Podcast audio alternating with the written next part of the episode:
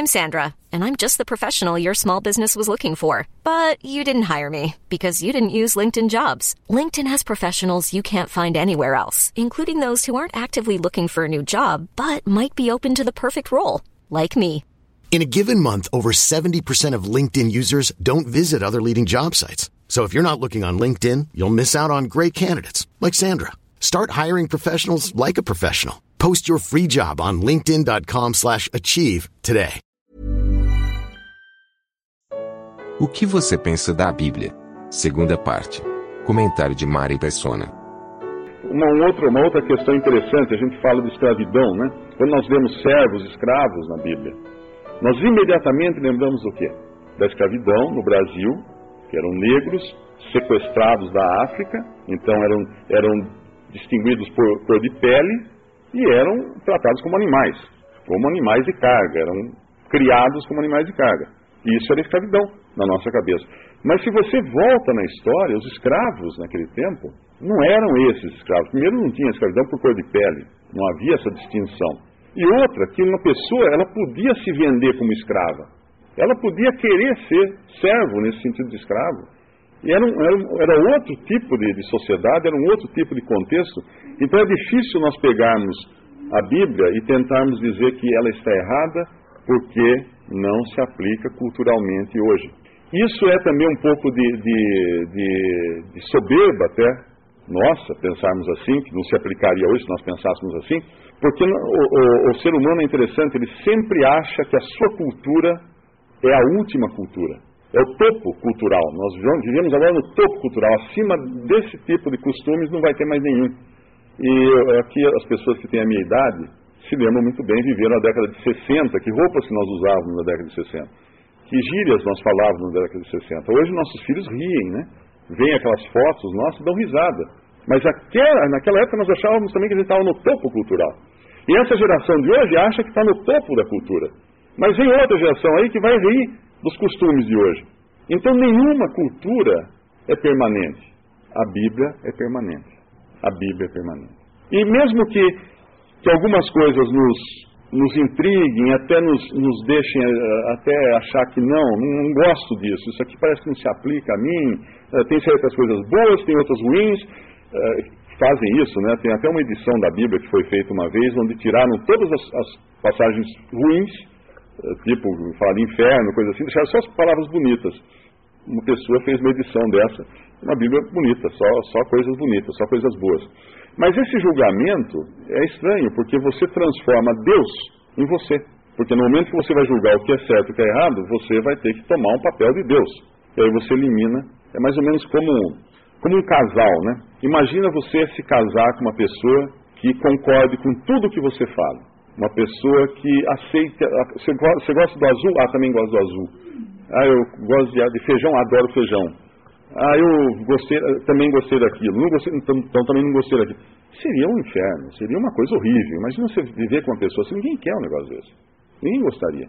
Agora, Deus, Ele quer ter um relacionamento com, com o homem, mas não é nas, na- nas bases estabelecidas pelo homem, pelo ser humano. É nas bases que Ele estabeleceu. E se Ele é realmente Deus, e essa aqui é realmente a palavra de Deus, ela não vai concordar em tudo com os nossos pensamentos. Porque se concordar em tudo com os nossos pensamentos, aí não é a palavra de Deus. Aí será uma palavra de alguém muito igual a mim, porque tem o mesmo, mesmo gosto, as mesmas ideias minhas. Então é importante entender tudo isso, porque quando nós entendemos, nós percebemos o seguinte: nós não, não temos o poder de querer julgar a Bíblia, porque é o contrário que acontece. Quando nós ab- abrimos a Bíblia, ela revela quem nós somos. E nós não vamos gostar disso. Nós não vamos gostar, porque a Bíblia vai mostrar que nós somos pecadores, que nós somos seres criados por Deus, que um dia decidiram simplesmente viver segundo o seu próprio nariz. E deu no que deu, basta a gente abrir o jornal, nós vemos como está o mundo dirigido pelo ser humano, independente de Deus. Algumas pessoas ainda falam assim, "Ah, mas se Deus existisse, se Deus fosse bom, o mundo não estava desse jeito. Realmente, Deus estivesse no comando, mas o homem o expulsou do comando. Também é um argumento bastante frágil dizerem também que a, a Igreja Católica reservou os manuscritos originais e que esse que nós temos hoje não é o original, que não é segundo os originais, eu preciso do quê? Eu preciso ter os originais. Para mostrar, falar, tá vendo? Não é. E ninguém tem os originais. Ninguém pode hoje falar que não é, porque ninguém tem os originais. O que nós temos hoje são muitas cópias, muitos manuscritos, que não estão todos eles na, em Roma, no Vaticano. Pelo contrário, a maioria está fora do Vaticano, em muitas universidades e museus do mundo inteiro. E todos eles concordam em grande medida entre, entre si. Então hoje há como você pegar, por exemplo, o livro de Isaías, que nós temos aqui, que foi baseado em um manuscrito, cópia de cópia de cópia, e você compará-lo hoje com o manuscrito de Isaías que foi eh, descoberto em 1948, 47, 48, nas cavernas de Canram, acho que é o um nome assim, lá na Palestina, que um pastor de ovelha descobriu uns vasos com vários manuscritos dentro, e achou, eh, lá entre eles tem um manuscrito do livro de Isaías, que é 700 anos uh, anterior ao que nós temos nessa Bíblia, que nós temos aí nas mãos. E eles são idênticos. Em 700 anos, não se sabe quantas cópias correram, mas chegou a esse que nós temos hoje, que é a mesma coisa do outro. Então, realmente, é, todos os argumentos que se levantam contra a Bíblia são frágeis quando nós examinamos. O que nós não podemos é ter medo dos argumentos, né? Ah, não quero nem ouvir falar nesse assunto, né? Muita gente é assim. A pessoa vem e fala, olha, será que é verdade? Ah, não, não quero, não, não falo nesse assunto. Aí, isso aí é uma, é uma, aí é uma posição uh, até, até de religiosidade e não de fé real na palavra de Deus, no cuidado que Deus teve de preservar esse livro para nós até hoje. Mas continuando aqui esses dois, esses dois discípulos, eles, são, eles questionam a Jesus que está ao lado deles, eles não reconhecem, eles não reconhecem, os olhos estão vendados, espiritualmente vendados também, para não reconhecer. Eles questionam, mas você não sabe o que aconteceu? Só você que não conhece o que aconteceu? Esse que vinha libertar Israel? Limitando, eles estavam limitados na ideia dele. E aí eles falam das mulheres, que as mulheres foram e viram em uma visão de anjos e dizem que ele vive. Então realmente eles estavam aqui numa situação difícil, atribulada. Mas vamos ver o que o, que o Senhor Jesus começa a falar para eles quando ele agora começa a discorrer sobre o assunto. No versículo 25 ele diz: Ele lhes disse: Honestos e tardos de coração, para crer tudo os, o que os profetas disseram. Nós vimos algumas evidências aqui, até pelo cuidado de Lucas de escrever os evangelhos e até mesmo pelas cartas dos outros apóstolos que são anteriores em idade aos, evangelhos, né, a, a, compilação dos evangelhos. Nós vimos os, o, o cuidado que houve e podemos acreditar realmente que são fiéis esses relatos aqui. E esses mesmos relatos estão dizendo que Jesus, que é o tema central desses relatos, está dizendo que os profetas disseram coisas que são dignas de crédito, que eles deveriam crer nos profetas. Que os profetas que ele fala aqui são os profetas do Antigo Testamento, que os judeus não tinham o Novo Testamento, os judeus tinham apenas o que nós chamamos de cânon do Antigo Testamento. Honestos e tardos de coração para crer tudo o que os profetas disseram, porventura não convinha que o Cristo padecesse estas coisas e entrasse na sua glória? Sim, estava tudo lá. Estava isso em todos os profetas. É claro que eles não tinham visto isso, não tinham percebido isso, mas estava lá. Se nós lemos o profeta Isaías, o que fala do, do servo sofredor, né, aquele que vem, que é irreconhecível, aquele que vai para o matadouro como ovelha muda, aquele que, que é, é, é colocado entre ladrões nos Salmos, nós vemos profecias no Salmo, Salmo 22, uma profecia da, da morte de Cristo em detalhes, nós encontramos, é, se a gente pegar assim, detalhes do Antigo Testamento comparados, existem listas, você pode até encontrar na internet isso daí, listas comparando é, o, que, o que foi previsto, profecias do Antigo Testamento com a concretização delas no Novo Testamento. São coisas incríveis. Nenhum osso que será quebrado. Uh, no Evangelho de Mateus é, é, mencionado alguns desses casos. Uh, dariam a beber vinagre a ele. As suas vestes seriam repartidas entre os, uh, entre os, os, os soldados e, e, lançariam sorte sobre as suas, suas vestes. E todas as coisas, todas as coisas se concretizando, se cumprindo em Jesus, no seu sacrifício na cruz, e na sua vida e na sua morte. Então os profetas tinham falado sobre isso. Então, o que ele está falando aqui é, dar um, é, é, é, é aprovar, vamos dizer assim, o texto antigo, o texto agora dos profetas. Então nós temos razões para crer no Novo Testamento, nos Evangelhos e Epístolas, agora nós temos alguém dando testemunho dos profetas do Antigo Testamento. E ele continua, versículo 27, e começando por Moisés e por todos os profetas, explicava-lhes o que dele se achava em, em, todas as Escrituras. E aqui ele vai lá atrás, Moisés é quem escreveu Gênesis, quem escreveu o Êxodo, quem escreveu o Pentateuco, os primeiros cinco livros da Bíblia, e depois vem todos os livros escritos por vários profetas e por outros autores até, mas ele praticamente fecha agora. Tudo isso fala do quê?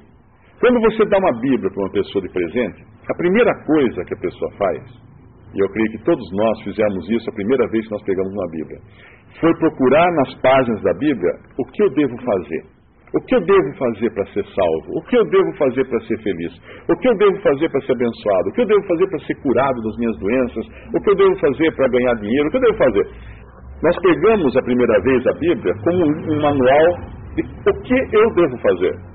Como se ela fosse um livro escrita a meu respeito. E não é.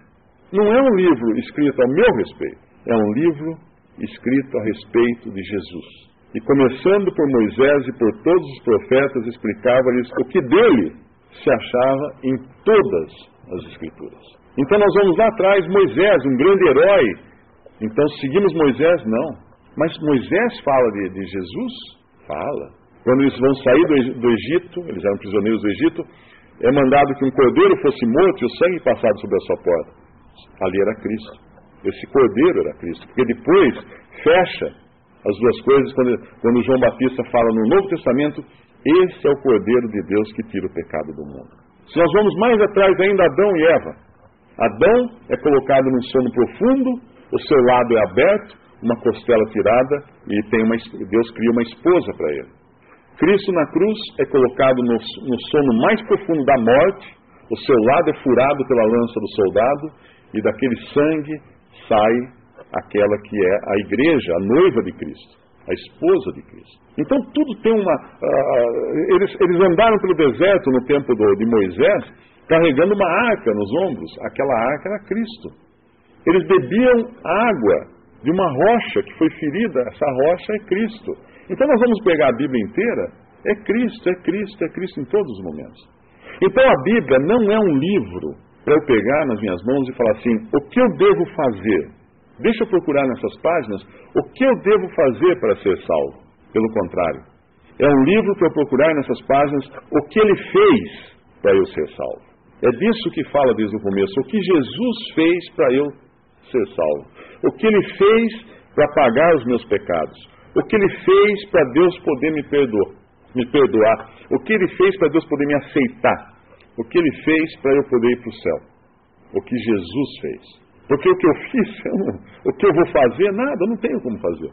Eu não tenho como. Porque se, se, eu, se a pessoa fizesse alguma coisa em prol da sua, da sua própria salvação, a glória seria dada à pessoa. O céu estaria cheio de pessoas dizendo assim: ah, eu estou aqui porque eu fui muito honesto, eu dei muita esmola, eu ajudei muitas pessoas, então por isso eu estou aqui. Outro diria: ah, eu estou aqui porque fui um grande artista, eu fui muito trabalhador, ah, eu estou aqui porque fui um grande inventor. Então, todas essas coisas que nós até, até valorizamos as pessoas nesse mundo seriam consideradas é, formas, né, ou pontos para a pessoa ir para o céu. Mas no céu só tem um tipo de pessoa: aqueles que vão dizer, eu estou aqui porque ele morreu por mim. Eu estou aqui porque eu era um pecador perdido e Jesus foi à cruz pagar pelos meus pecados, derramar o seu sangue ali para me purificar de todos os meus pecados. Visite respondi.com.br. Visite também 3minutos.net.